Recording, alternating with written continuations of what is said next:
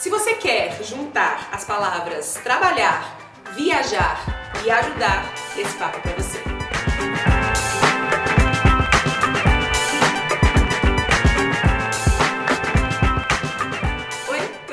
Eu sou Rafa Capai e esse é o Vamos Que Vamos Convida, essa série onde eu converso com gente foda que me inspira sobre assuntos que nos interessam desculpa bem esfarrapada para bater papo legal com você assistindo e participando. Então eu vou te convidar a participar já começando, dando aquele joinha esperto aí pra gente saber que tá no caminho certo. E no final eu vou deixar um desafio para você comentar aqui embaixo, beleza? E hoje eu tenho Letícia Mello, obrigada. obrigada a você. Prazerão estar aqui com você, conversando com você, querendo saber das suas aventuras mundo afora.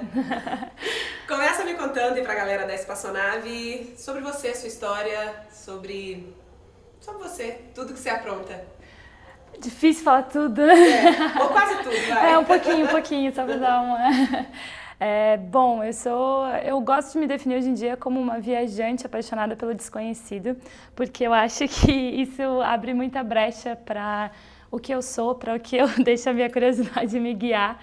Então, eu sou nômade desde pequena, na verdade, assim, eu sou gaúcha, nasci no Rio Grande do Sul, mas com 10 anos eu já tinha morado em 10 casas diferentes. Caramba! Então, família? É, meu pai era recém-formado engenheiro e aí surgiam oportunidades, ele era recém-casado com a minha mãe também, então tinha uma obra, alguma coisa, ele estava sempre indo em busca de novas oportunidades, então isso acabou fazendo com que a gente se mudasse muito. Eu estudei em mais de oito escolas, é, então acho que isso diz muito de quem eu sou hoje, sabe? Porque eu não fui criada naquela mesma casa, na mesma escola, com os mesmos amigos, e isso acho que trouxe a minha essência mesmo, assim, de é, não ser de todos os lugares, no fundo, no fundo, porque eu tinha que sempre me readaptar, fazer novos amigos, me conectar com novas pessoas. Então eu cresci assim, achando que, né, assim era, era normal, né? Você estava sempre se conectando e se é, redescobrindo em novos lugares. E aí depois eu acabei indo morar em Curitiba, quando eu era adolescente. É, fui fazer faculdade, saí de casa com 17 para fazer faculdade, fui fazer em Santa Catarina. O que, que você estudou? É, turismo. é, então, e ali eu já tinha uma paixão muito grande assim pelo mundo, eu era muito curiosa, eu queria ver mais. E foi isso que me levou a morar nos Estados Unidos, foi a minha primeira viagem. É, fui trabalhar de salva-vidas é, também trabalhei de camareira, é, limpava a mesa do IHOP, porque meu inglês era muito ruim, então eu não conseguia ser garçonete. E foi uma grande primeira experiência, assim. E aí lá eu também juntei uma grana e fiz meu primeiro mochilão, que eu passei 20 dias é, na Califórnia e no Havaí. E ali eu fui, né, descobrindo esse novo mundo, de estar fora, de ver outra cultura. É, no ano seguinte eu fui para o Peru, que foi uma viagem também bem diferente, assim, porque eu fui morar com uma família. E ali as minhas viagens começaram a mudar também, porque eu comecei a entender que não era só aquelas fotos que eu tirei no Havaí e turistando pela Califórnia. Eu comecei a me conectar mais com a cultura, eu comecei a gostar mais disso. Eu falei, não, é isso que eu acho legal. Uhum. É morar numa casa onde é, a minha mãe peruana vai fazer comida local e o meu pai peruano, ele fazia um café diferente do mundo todos os dias, porque aquela era a paixão dele. Vivenci, e eu acessava e vivenciava, mesmo. né? Então aquilo mudou muito assim a minha perspectiva de viagem também. E depois eu acabei indo fazer o estágio final da minha faculdade na Nova Zelândia. É, voltei para o Brasil e aí depois fui morar na Austrália um tempo. É, voltei e aí voltei diferente, assim, porque eu já tinha viajado muito, já tinha visto muitas coisas, mas parecia que estava se repetindo aquela experiência. Eu tenho um pouco essa sensação. De repetição, Sim. né? Especialmente é, na Europa, assim, eu senti isso, falava, eu preciso vivenciar uma coisa diferente, diferente. porque por mais que sejam países diferentes, você, né, tem uma base cultural ali que é semelhante. E aí quando a gente foi, sei lá, pra Ásia ou fui pro Japão, aí eu voltei a sentir aquele frenesi de novo. É, né? é, né? Aquela curiosidade, assim, Sim. não era suficiente. E aí foi que eu voltei pro Brasil e em 2013 eu cheguei à conclusão de que eu queria me doar mais, eu queria me conectar mais. E aí eu já tinha uma paixão pela Ásia, que eu já tinha ido para lá, eu tinha ido para a Indonésia quando eu morava na Austrália, e eu já tinha gostado do que eu tinha visto. Eu falei, não, isso daqui eu já, já, já gostei. E aí que eu resolvi criar o Do For Love, foi aí que o Do For Love nasceu, que foi em 2013. E eu fui para fazer trabalho voluntário, essa era a base do, dessa grande viagem que eu tinha o sonho de fazer E aí fui passar seis meses é, na Tailândia, Camboja e Vietnã fazendo trabalho voluntário. E de onde veio esse, essa vontade de, de enfim, você já estava viajando, você já tinha muita experiência como viajante, mas de onde veio esse comichão de falar, putz, eu quero fazer uma viagem diferente agora, eu quero experimentar um outro tipo de relação com as pessoas que eu tô conhecendo lá? Eu acho que foi essa soma, sabe, Rafa, de tudo que tu vive e aí, de repente, veio assim, sabe? Tipo, tem que ser mais, tem que ser. Sei lá, não era só tirar foto, não era só encontrar pessoas, hostel, aquela história toda de novo, sabe? Falei, eu quero me doar. Eu já tinha feito trabalho voluntário na época da faculdade. Eu venho de uma família onde meus pais também é, sempre ajudaram muitos projetos e pessoas da família. E nasceu, sabe? Tava ali numa soma de um monte de coisa, sabe? Quando soma, soma, soma, e você olha e fala: Não, eu acho que eu quero, é isso, quero me doar. Eu também nem sabia direito como, sabe? Eu meio que fui. é, lendo seu livro, né? É, tem uma parte lá que você fala bastante dessa, dessa expectativa que o mundo tem a respeito da gente, né? Uhum. Desse, desse roteirinho básico que é nascer, crescer, estudar, fazer faculdade, casar, ter filho né, comprar uma casa. E aí você fala bastante desse, desse questionamento assim no seu livro. É, porque eu imagino que muita gente que está acompanhando a gente são pessoas que gostariam em algum momento da vida juntar essas três palavrinhas, que é viajar, trabalhar e ajudar, né? Tem muita gente né, que acompanha esse Passonave que, que acredita que a gente pode usar o trabalho também como uma força de mudança, assim. É, e eu acho que o primeiro obstáculo é primeiro esse obstáculo interno, de achar que a gente pode fazer isso, né?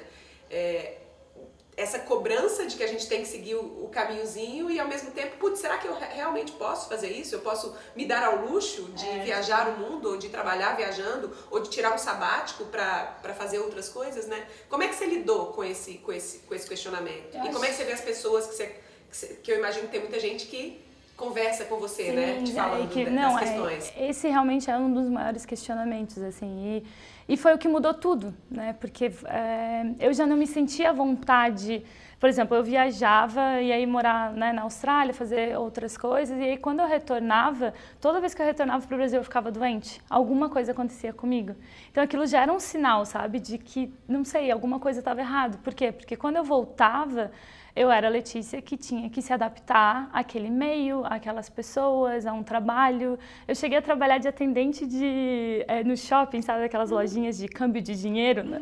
um negócio minúsculozinho blindado, de roupinha bonitinha, tipo, não era eu. Só que eu tinha que ter um emprego, eu tinha que ter um salário, eu tinha que falar para as pessoas, ah, o que, que você faz?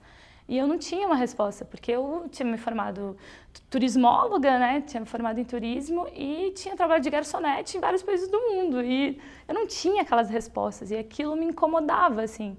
E ali eu acho que foi uma grande sacada, assim, que de olhar para aquilo tudo e falar, talvez, porque algumas pessoas vão se encaixar nisso e tudo bem, uhum. mas eu não me encaixava e estava tudo bem também. Então aquilo ali foi o primeiro passo de falar, eu também não sei para onde eu estou indo e assumir assim, sabe? Eu não sei, não é que eu estou fazendo outra coisa porque eu estou certa do que eu quero e que é diferente disso tudo. Não, é você assumir o eu não sei e tá tudo bem. Uhum. Assim, né?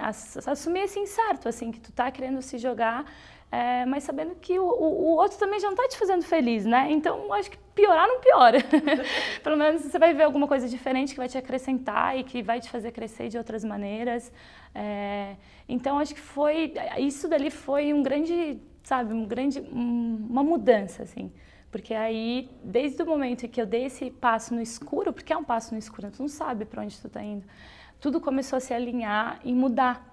E aí começou a entrar num outro fluxo de pessoas que chegavam até mim, é, de, de ideias, de, de tudo, assim, sabe? Começou a andar para um outro lado. E então acho que, que é isso, assim, foi o, o que mudou tudo até hoje, assim, desde aquele dia minha vida é o que é hoje por causa de enfrentar isso dessa ali, escolha, né? dessa escolha, de falar não, tudo bem, algumas pessoas têm essa resposta, eu não tenho, eu vou procurar as minhas e tá tudo bem. É, vamos falar um pouquinho da viagem. É, eu sei que, claro, a gente vai falar do livro no final, eu super recomendo para as pessoas que quiserem entender exatamente tudo que aconteceu é. lá. Mas fala um pouquinho do que, que, do que, que foi essa viagem, é, como é que você se organizou para fazer isso, porque eu também imagino que tem muita gente querendo fazer trabalhos voluntários, né, que acompanham a gente. Como é que foi esse processo? É, o processo foi bem intuitivo, assim. Eu sou uma pessoa bem intuitiva.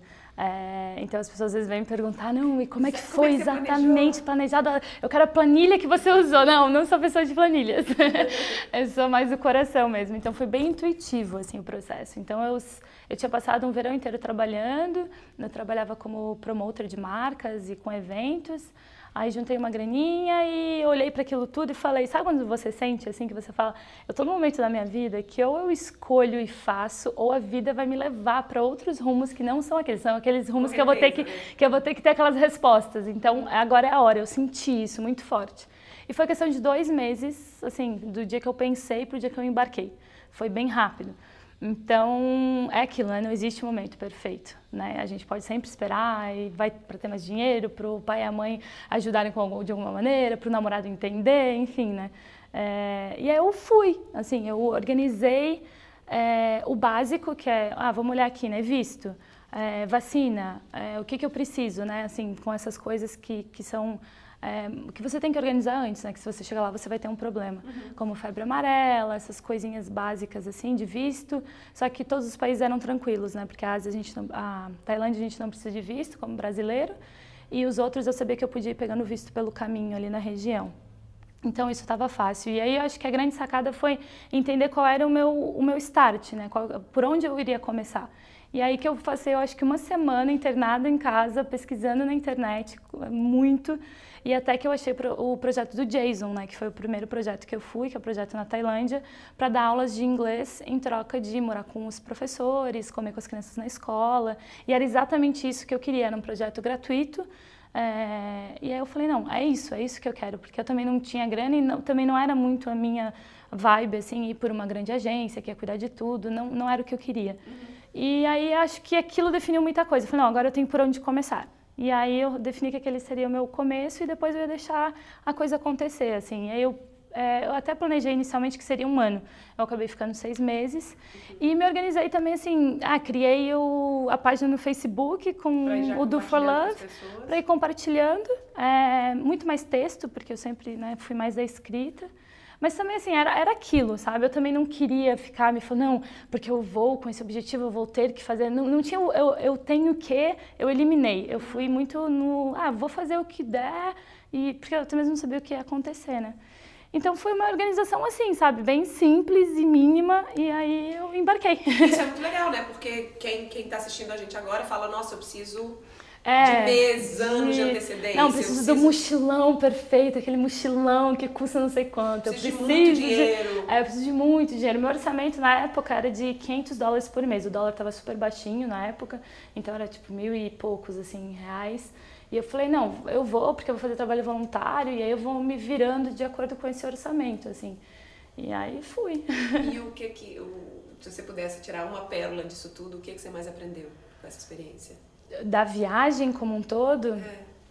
Ah, eu acho que é acreditar, né, no, no, nosso coração, assim, na nossa intuição, confiar, assim, de que aquilo que está aqui, sabe, vibrando é aquilo que, que é o teu guia, né, é o teu grande guia, assim, porque se eu tivesse ido pela mente eu não teria ido, eu teria pensado, não, eu preciso primeiro né, achar essas respostas todas aqui para todo mundo, para todo mundo ficar feliz, e eu, né? Então acho que, que foi isso, assim, tanto que as pessoas quando leem o meu livro, veem o filme, acham que eu fui viajar, e aí eu me programei que eu ia escrever um livro. Não, né? Tipo assim, foram seis meses de viagem onde eu nunca imaginei. Se alguém chegasse para mim e falasse que eu ia escrever um livro, eu ia rir da pessoa. Eu ia falar, não, eu não. Paulo Coelho escreve livro, eu não.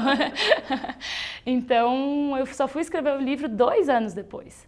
Então, assim, pra, acho que essa percepção de entender que existe um processo e que a gente tem que confiar nele, sabe, seguir essa intuição que a gente tem, que nos, vai nos guiar em alguma coisa que a gente não sabe o que, não sabe quando, porque a nossa mente não consegue né, entender hoje o que vai acontecer quando a nossa mente já estiver aberta por novas experiências, novas pessoas, novos tudo né, que a viagem nos proporciona.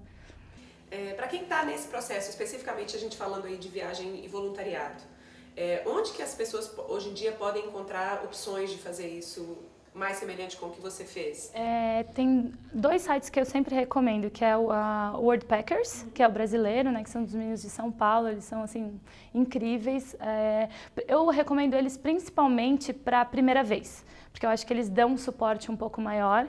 E então você, assim, para quem está indo a primeira vez, te dá uma segurança ali um pouco mais, uma segurança melhor, uhum. vamos assim dizer, porque aí a outra opção seria o Workaway. Ele é um site que já está aí, né, mais antigo uhum. e tal. É, mas ele não dá suporte nenhum, né? Por sua conta e risco, você vai, abre o site lá e fica. É um, um hobby para mim entrar naquele site e ficar procurando coisas. É. Que você pode colocar palavras-chave, então as pessoas me perguntam muito isso, ai, mas eu quero uma coisa específica porque eu sou, é, sei lá, sou fisioterapeuta. E aí você pode ir lá, colocar uma palavra-chave, é, eu sou professora de yoga, coloca lá yoga, e aí você vai encontrando coisas que te dizem a, né, a respeito ao que você gosta. Só, só para a galera entender, no caso do Workaway, as, as instituições colocam oportunidades isso, lá, é, isso, elas colocam lá, e o que você faz? Você, quer dizer, para você olhar o site, olhar essas oportunidades, coloca a palavra-chave, procura por país, tem várias maneiras de procurar. É totalmente gratuito, então você pode ir ficar brincando lá, olhando, pesquisando. A partir do momento que você define, ah, eu gostei desse, eu quero entrar em quero contato, é, aí você paga uma taxinha anual. Eu não lembro quanto tá essa taxinha, mas é barato, é coisa, sei lá, eu estaria uns 30 dólares, 30 euros, alguma coisa assim. E aí você tem acesso a tudo, aí você pode mandar e-mail, contatar essas organizações, mandar mensagem. É, então é, é, super simples assim. E no caso do Worldpackers é oportunidades de moradia, não é? É, é, a mesma função, a mesma é a mesma coisa. coisa. É, porque basicamente seria você trocar algum trabalho, que pode ser assim, eu, eu dei aula de inglês, mas pode ser nossa, você, você pode ir lá fazer parte criativa, marketing, ajudar com o website, pode fazer, tipo assim, mil coisas uhum. que nem às vezes não estão ligadas, porque a gente ainda fecha muito a cabeça quando fala, Sim. né? Ah, é trabalho voluntário. Não, tem de tudo, assim, desde humanitário até troca... Desde ajudar a plantar, É, né? ajudar a plantar, que tem muita coisa, tem, tem de tudo, assim, coisas que às vezes eu fico olhando e falo, nossa, nunca imaginei que eu teria isso aqui no site. Então são diferentes oportunidades, tem um pouco de tudo. E o WordPackers, ele ele é, funciona basicamente da mesma maneira, só que ele, acho que ele te dá a opção, eu posso estar falando besteira, melhor olhar lá, porque eu sei que eles mudaram recentemente. Eles começaram te dando a opção de pagar por experiência. Então, diferente do Workaway, é, você pagava por experiência. E aí você escolhia a sua e pagava. E era um valor também simbólico, assim, acho que o mais caro era 50 dólares. Uhum. E acho que atualmente eles já têm a opção também de, de anual. Você paga um membership e aí você usa o, o site. Só que eles têm um, um, suporte ah, maior, assim. Eles te dão algumas garantias, eles trabalham junto contigo no teu perfil. Então é bem legal. Massa.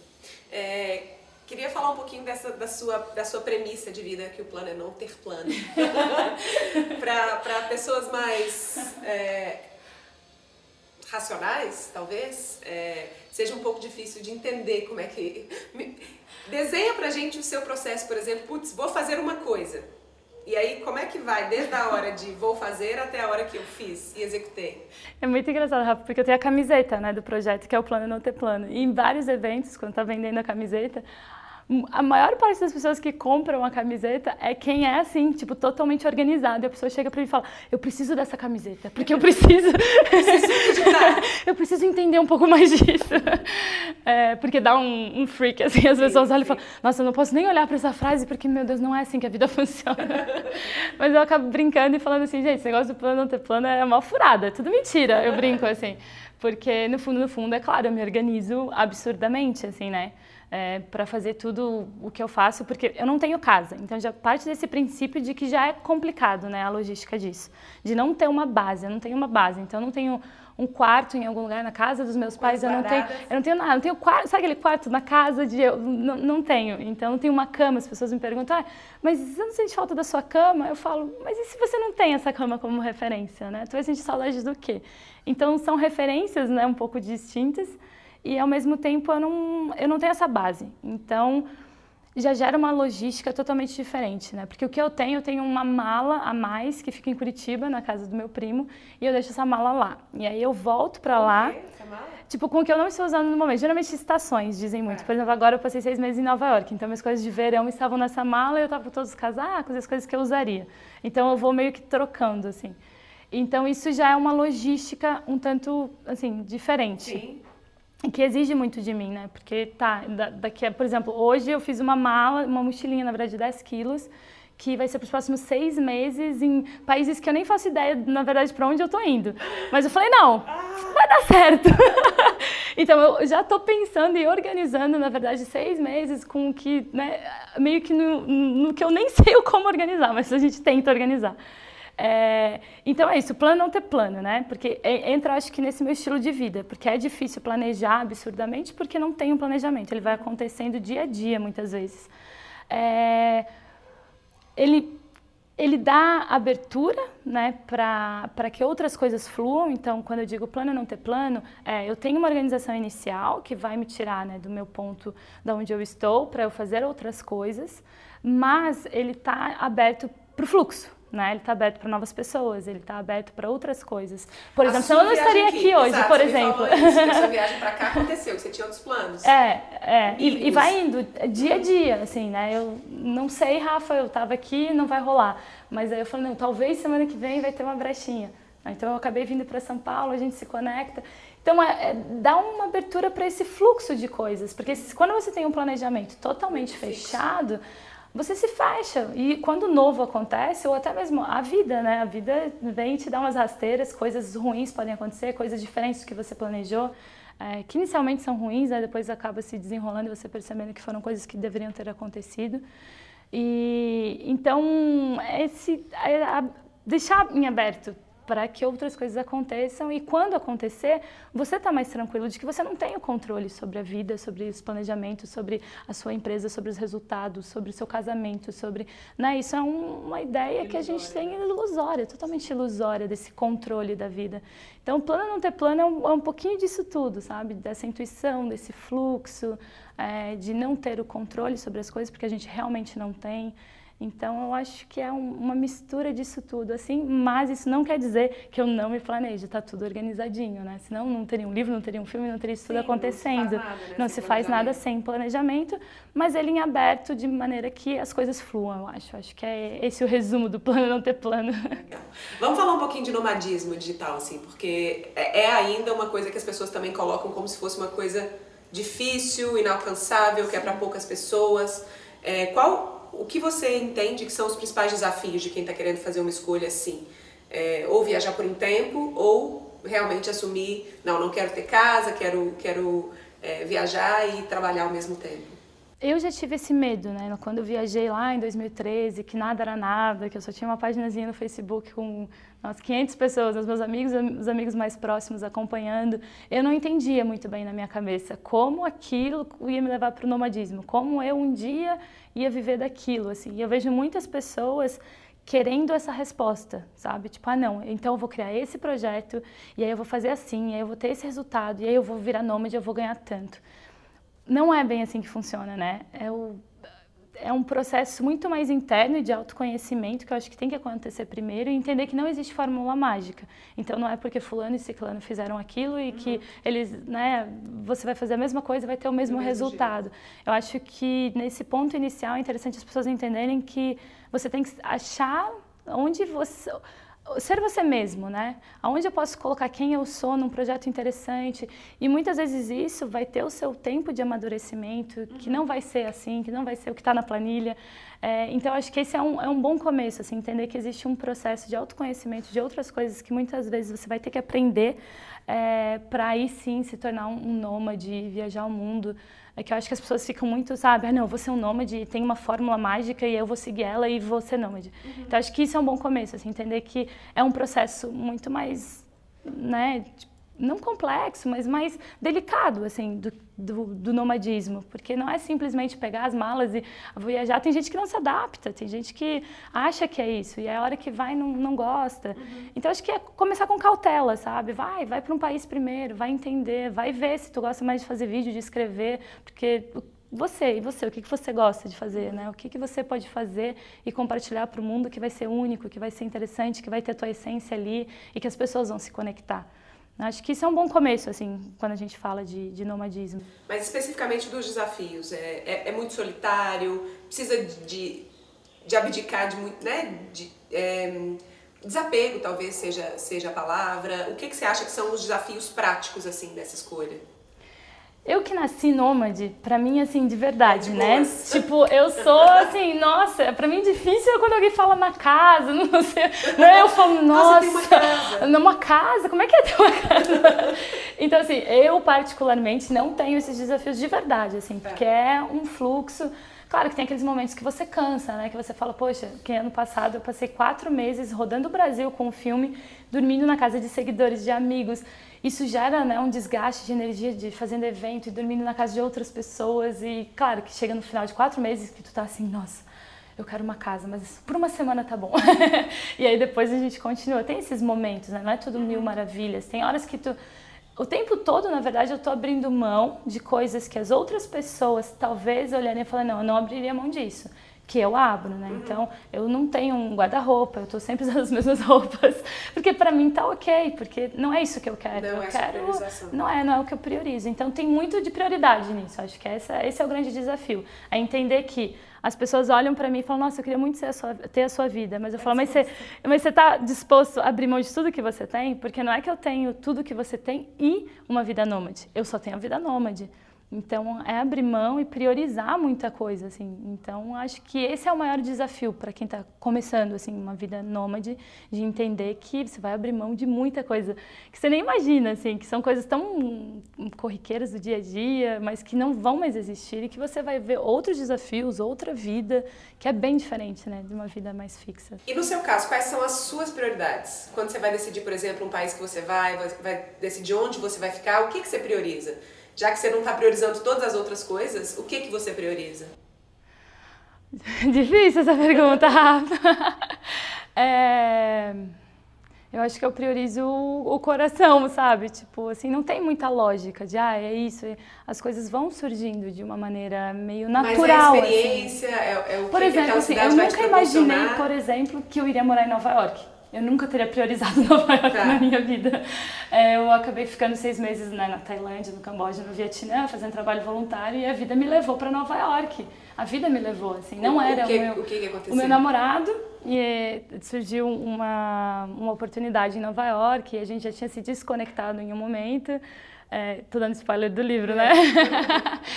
e aí surgiu aquela coisa, tipo, vamos juntos ou a gente vai estar separado de novo. E eu falei, não, vamos, vamos, porque né, eu já fui, já vivi tudo que eu queria e agora é o momento. E acabei indo para Nova York. Então, assim, foi uma coisa que eu não imaginava, não imaginava que eu ia morar lá. É, eu odiava Nova York, assim, no começo, eu odiava a cidade. E hoje eu olho para trás e entendo perfeitamente por que, que eu tinha que estar lá naquele momento. Porque eu tinha que encontrar o meu equilíbrio, sabe? Nem Ásia e nem Nova York.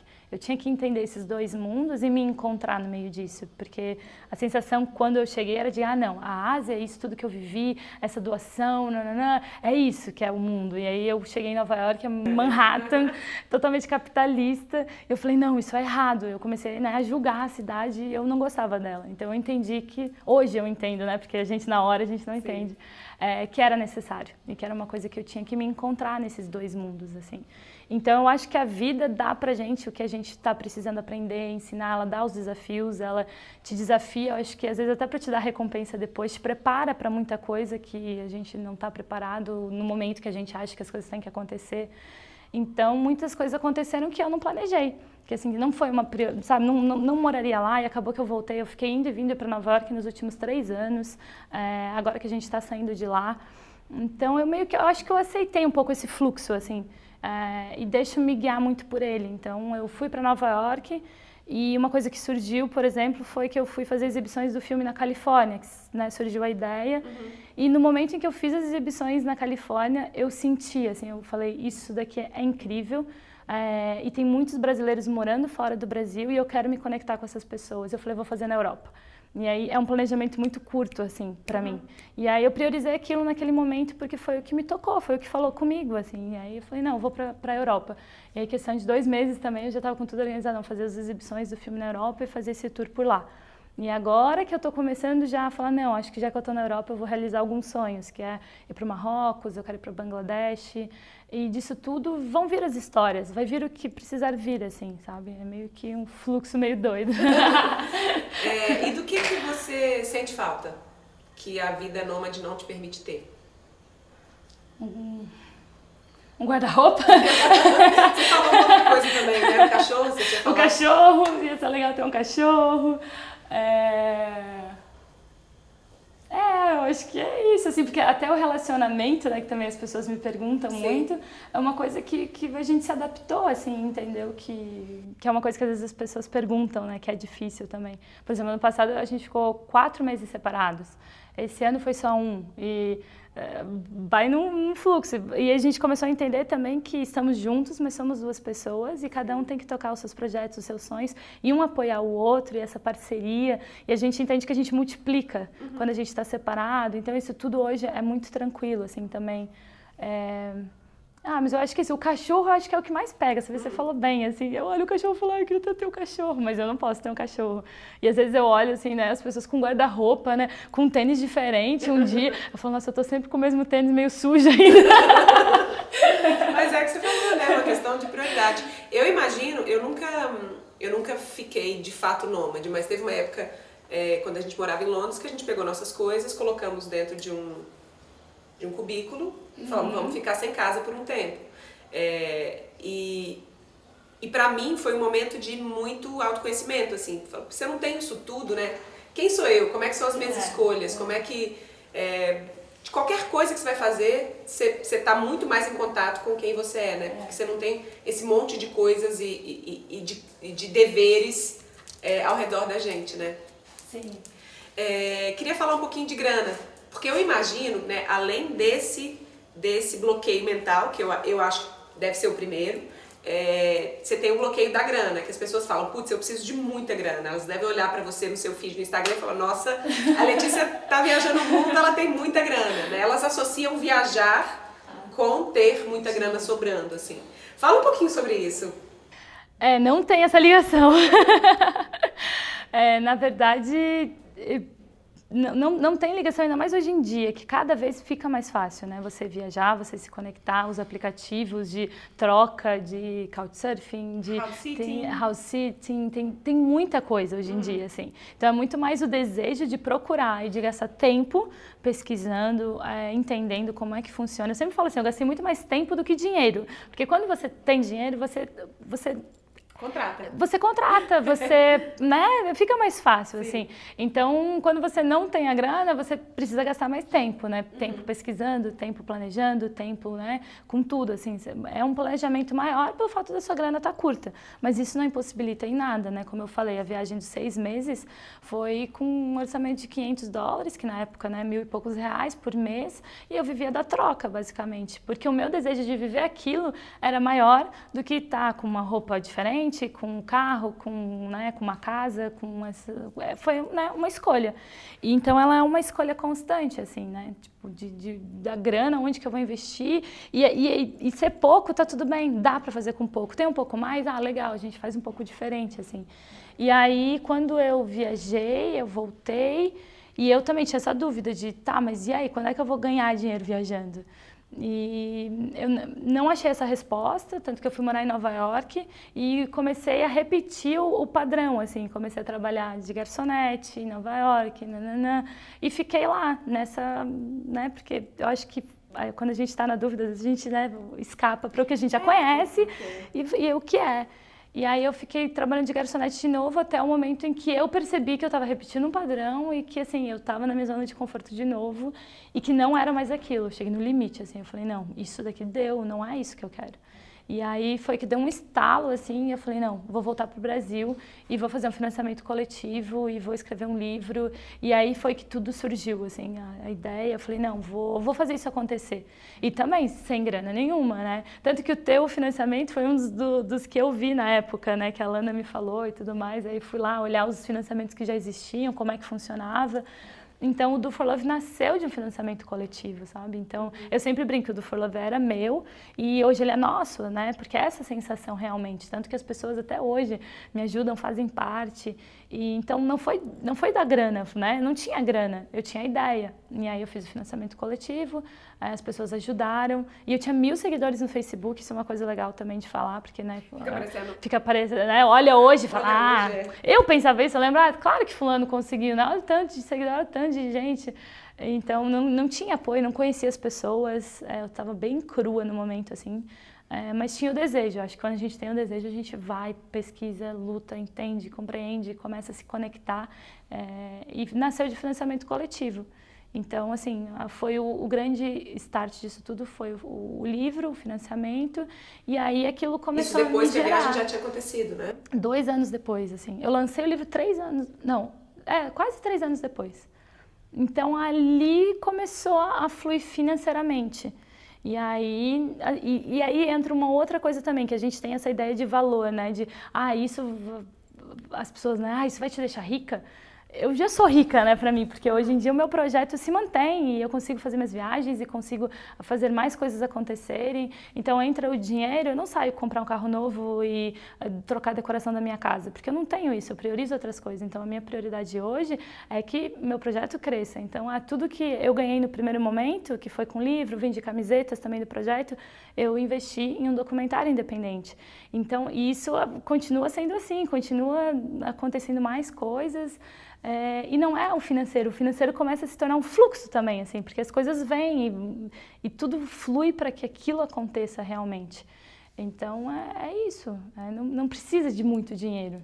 É, uma outra coisa que eu vejo que é bastante, que é um desafio bem grande para quem está querendo trabalhar e, e, e viajar, que é, é o equilíbrio entre o curtir e ao mesmo tempo é. fazer coisas acontecerem. Como é que você se organiza, assim, do ponto de vista, como é que é a sua rotina? Eu imagino, né, quando você está em Nova York durante seis meses, você já até consegue estabelecer uma rotina um pouquinho mais, mais clara, assim, mas quando você fica dois meses no lugar, é mais difícil ainda. Como é que você se organiza para conseguir continuar trabalhando e ao mesmo tempo não ficar fechado num quarto sem curtir o que, o que ela, aquela cidade tem? É, isso, isso é o mais difícil, assim, para mim, é, porque tem também assim, tem.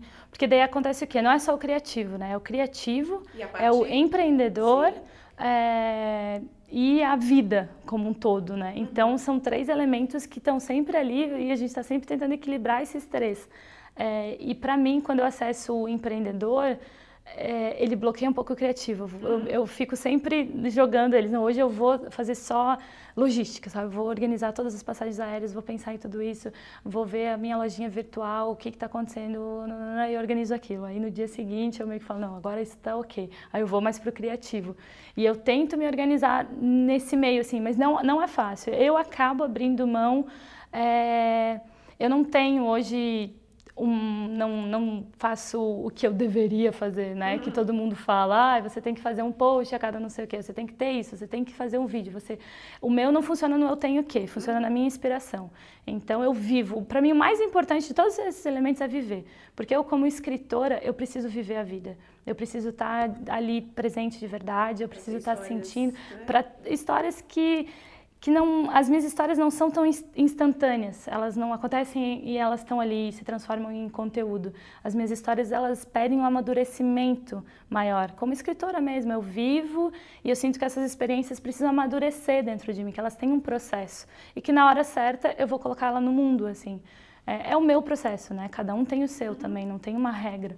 Mas para mim funciona mais assim. Então eu ainda priorizo a minha vida, sabe? O sentir, o viver, o experienciar. Que eu estava em Nova York, eu pensei, eu falei, nossa, momento perfeito para organizar e fazer mil coisas e, né, estar tá ali com uma rotina de escrever e de fazer acontecer. Achei até que eu ia escrever um projeto que eu estava já meio engatilhado ali que eu ia querer fazer.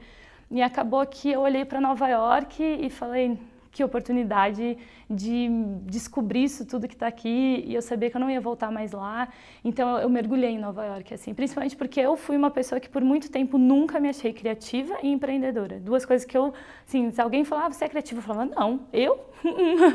Era a primeira coisa que eu negava. Então eu me vi numa possibilidade incrível de descobrir mais esse lado criativo. Então eu mergulhei em Nova York, assim, fui em todos os museus, pesquisei coisas é, que eram até afastadas de Nova York, mergulhei e vivi aquela cidade de uma maneira muito intensa.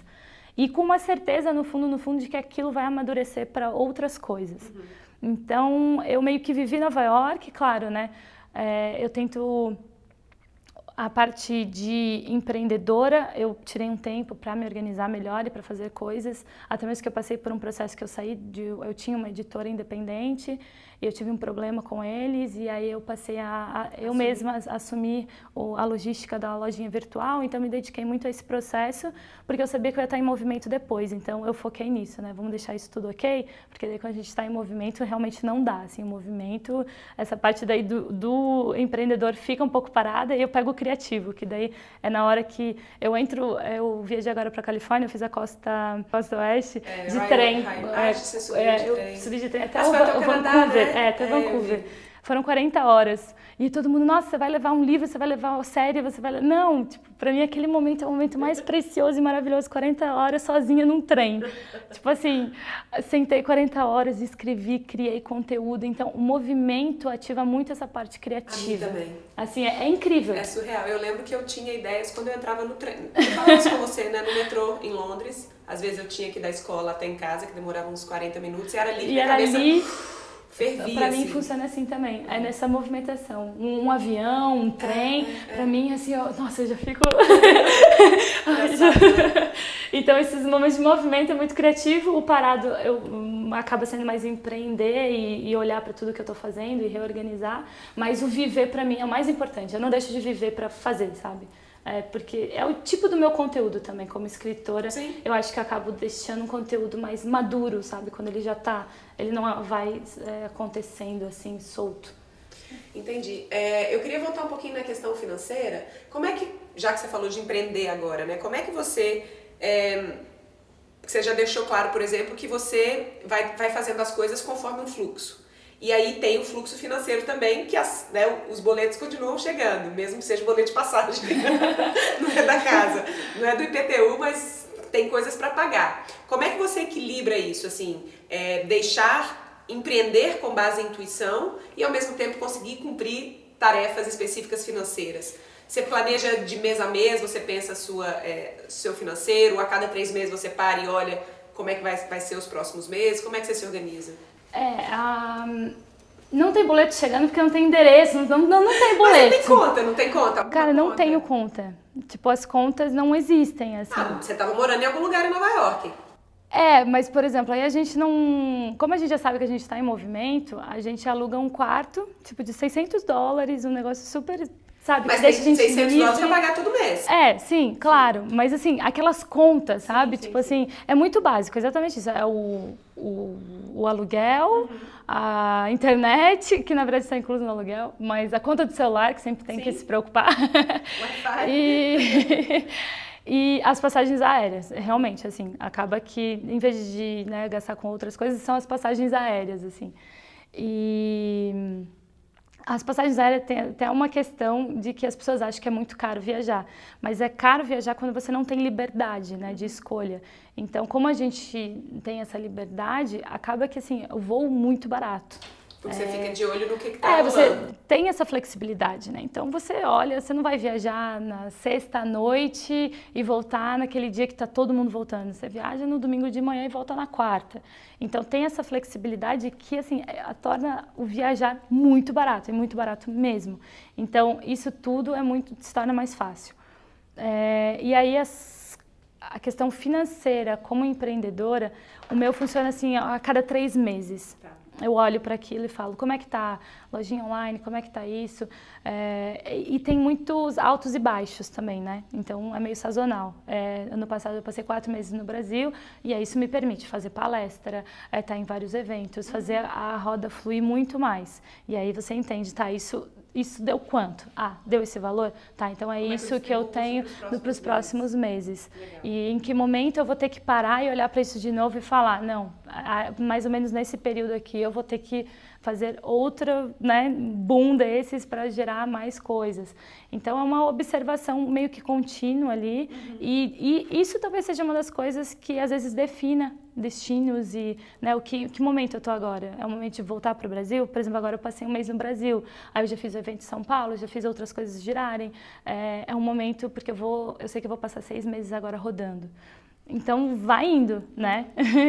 Isso tudo vai, vai se organizando e acontecendo, mas é mais fácil porque é mais enxuto, os gastos são mais enxutos. É muito enxuto, na verdade. Então, isso ajuda muito. Porque é aquilo que eu falei, eu não tenho aquela vida mais essa, né? É só essa. Uhum. Então, são escolhas, né? Abro mão daquilo tudo. De, porque você não compra roupa, você não gasta com gasolina, você não tem carro, você não tem manutenção de nada, o cabelo não pinta. Sempre, acabei de passar sete meses sem cortar o cabelo. então, é, é muito enxuto. Porque isso eu acho que as pessoas às vezes não entendem, porque elas, nossa, mas eu tenho tudo isso e mais viagens. Não, é aquilo, é, é uma escolha, né? É, vamos, já que você falou de passagem barata aí, vamos dar dicas. Como é que você pesquisa? Como é que você acha essas passagens? Scanner. é, eu gosto muito do Sky Scanner, uso bastante aquela ferramenta que todo viajante vai falar com o olhinho brilhando, que é você escolhe a cidade e aí você deixa em aberto, né? É, anywhere, eu acho que é. E aí você pesquisa por preço mesmo, assim, ah, saindo de Nova York, anywhere. Onde está barato? Onde está barato, basicamente. Onde está barato? Pergunta. E aí você decide com base nisso, assim, eu acho incrível essa ferramenta, porque às vezes as pessoas focam muito, eu quero sair desse ponto para ir àquele, e ficam pesquisando só isso. É, com essa ferramenta te dá a possibilidade de entender para onde está barato e às vezes você fazer uma viagem a mais ou acrescentar alguma coisa e gastar menos que é o que a gente tenta fazer assim com mais frequência, colocar mais coisas e gastar menos ou o mesmo valor. É, então, eu gosto bastante dessa ferramenta. Algum outro aplicativo ou ferramenta que você recomenda para quem viaja? Não, eu uso muito Skyscanner mesmo, assim. E paciência, né? A ferramenta da paciência é bem importante de pesquisar, olhar de Final de semana também é sempre mais barato, então se for comprar passagem, é nacional principalmente. Final de semana para pesquisa, pra, não para viagem, compra. né? É, para compra. Sábado e domingo é sempre mais barato, é, incluindo passagem nacional. Skyscanner eu não uso é, para passagem nacional, aí passagem nacional eu uso qualquer ferramenta que tenha aqui. E sempre também olha lá e confirma no site da companhia aérea, porque às vezes pode né, ser uma pesquisa que já não está mais valendo. E esses dias de viajar varia muito. Na verdade, sabe que tem essas, né? Ah, na quarta-feira, na terça-feira. Mas isso muda muito de destino para destino, assim. Então, eu sempre dou uma pesquisada em tudo. Claro, né? No meio da semana vai ser sempre um pouco mais barato, terça, quarta. É, domingo de manhã eu sempre falo também que é bom, porque né, ninguém quer viajar no domingo de manhã, porque você tá, tá no meio de uma viagem, geralmente. Acaba sendo mais em conta. É, mas essa, essa ferramenta do Sky Scanner é a melhor dica. Precisa de desapego mesmo, né? É. é. Não é onde eu quero ir, é onde é porque, às vezes, você, Por exemplo, vamos falar de quem, tem, de quem tem férias né? E você tem um orçamento às vezes ali, né? Não, eu tenho tanto para viajar. E as pessoas às vezes definem muito, não, eu quero ir para aquele lugar, porque sei lá, né? Os sonhos que a gente tem. Mas às vezes tem outros destinos, outras coisas que vão ser tão interessantes quanto e que estão assim muito mais barato, porque tem muita promoção, né? Nossa. Vamos falar de próximos passos mesmo, que seja. Você não consiga planejar tanto. Todo mundo tem medo de fazer essa pergunta. Vamos falar de próximos passos mesmo sabendo que o plano ainda plano. É, eu sei que algumas coisas já estão rolando aí. Quais são os seus próximos passos? É, agora estou embarcando para Nova York hoje, né? Vou lá resgatar o boy. e aí daqui a 15 dias a gente vai para a Europa. E aí vai ser o tour do filme, né? Um dia eu voltaria é, pela Europa. Vai começar em Dublin, vai para Londres e a gente vai, vai rodando até chegar em Portugal. Isso deve levar um mês ou dois meses. Eu estou terminando agora de organizar né, todas essas passagens e os eventos, que isso também, isso tudo eu que organizo. Uhum. Então eu vou pesquisando os cinemas e vou organizando as passagens. E já estou quase no momento de finalizar isso tudo. Então a gente deve passar quase dois meses na Europa um, com o filme. E aí eu vou emendar algum outro projeto que vai ter aí Bangladesh, Marrocos, Índia, e a gente vai ficar viajando até dezembro. Só que é aquilo, né? Eu planejei uma coisa e agora eu já não estou nem sabendo o que falar, porque já tem uma, outras coisas surgindo. Então. E aquela coisa, vai pintando, mas a gente nunca sabe quando vai. Tá vendo como eu queria ter o um cachorro para viajar comigo? Então, deixa rolar, assim, mas vai ter mais ou menos esses destinos até o final do ano e, e viajando. Você falou um pouquinho do livro, vamos falar do filme. É, como é que nasceu o filme? Depois que você fez o livro, quando é que, como é que veio a ideia do filme? Eu fiz o financiamento coletivo do livro em 2016. É... E aí eu lancei o livro, voltei para Nova York para escrever o livro, porque eu não tinha escrito o livro, eu escrevi depois que eu tinha feito o financiamento. Voltei para o Brasil em junho para lançar. Nesse meio tempo que eu estava em Nova York, enquanto eu estava escrevendo o livro, eu comecei a ter essa sensação tipo, de ver o livro em cenas, em filme, como seria incrível, né? Por, por Tailândia, Camboja, Vietnã, aquelas pessoas todas que eu tinha conhecido. E nesse meio tempo surgiu um vídeo na internet que um, vários amigos meus começaram a me marcar e falar que era super legal, que é o vídeo do Thales, que foi filmado pelo Lucas Bogo. E quando eu vi o vídeo, eu falei, não, a história do Thales é muito legal e tal, mas assim, o que me chamou muita atenção foi o trabalho do Lucas. Era uma sensibilidade, é, ele foi o diretor, o filmmaker, é, uma sensibilidade muito ímpar das viagens, porque havia muitos é, vídeos de viagem, mas naquela vibe de trip mesmo.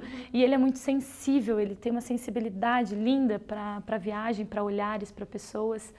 E eu achei incrível. E aí eu entrei em contato com ele, a gente fez um Skype, a gente conversou, eu contei para ele, ó, oh, tenho uma ideia, um projeto, estou para lançar um livro. E eu pensei em fazer um, um filme, alguma coisa, eu também não sabia o quê. E aí a gente, eu estava indo para o Brasil para lançar o livro, a gente se encontrou uma vez, tomou duas garrafas de vinho junto e chegou à conclusão de que a gente deveria retornar em todos esses lugares, que eu tinha feito uma promessa no livro, né, que é um dos capítulos do livro, que é um dia eu voltaria para um dos personagens. E aí ali é quando a gente conectou e falou não, vamos retornar em todos esses países depois de três anos, né, e filmar esses personagens do livro, contar essas histórias e porque é uma experiência muito legal, né? Eu acho que até é bem única assim, você lê um livro e vê um documentário com os personagens reais, né? Não é Hollywood, não é um ator interpretando aquela pessoa. Então conecta numa experiência muito legal. E aí a gente resolveu que a gente ia voltar e fazer. E aí por isso que eu vendi as camisetas do projeto durante os lançamentos uh, do livro. E aquilo possibilitou a gente fazer de maneira independente a gente viajou em agosto de 2016, a gente passou 40 dias juntos. Eu falo assim, a segunda vez que eu vi o Lucas foi no aeroporto para passar 40 dias com ele, e sendo que até então eu acho que eu tinha viajado com alguém assim pouquíssimas vezes. Foi uma experiência bem diferente e o outro alguém, né, me filmando tipo todos os dias. Sim. E a gente passou esses 40 dias rodando, retornando em todos os lugares, revendo os principais personagens do livro. E foi incrível, assim, esse retorno depois de três, três anos sendo que quando eu fui eu nunca imaginei nada disso, assim, foi bem incrível mesmo, uma experiência inesquecível realmente. E aí a gente fez o, o, o filme, e aí o filme ficou pronto é, no ano passado. E aí eu comecei a distribuir também de forma independente, é, rodei o Brasil com o filme, fiz exibições em mais de 15 cidades, foram uns 10 ou 12 estados, é, e, e, fui dando vida ao filme, né? Que o filme, aí fui aprendendo desse mundo também, que tem muita gente que me fala, ah, mas você fez cinema. E eu sempre brinco assim que por não, né, não, por não saber foi lá e fez. É muito isso assim, porque como eu não era do cinema, não sabia de nada, eu olhava e falava: "Ah, mas é só fazer isso? Ah, é só falar com essa pessoa? Ah, tá, mas isso daqui". Aí eu fui entendendo o processo, me conectando com as pessoas e acabou que o filme foi parar no canal Futura e ele está ganhando vida e as coisas estão acontecendo. É, e é essa história do, do um dia eu voltaria.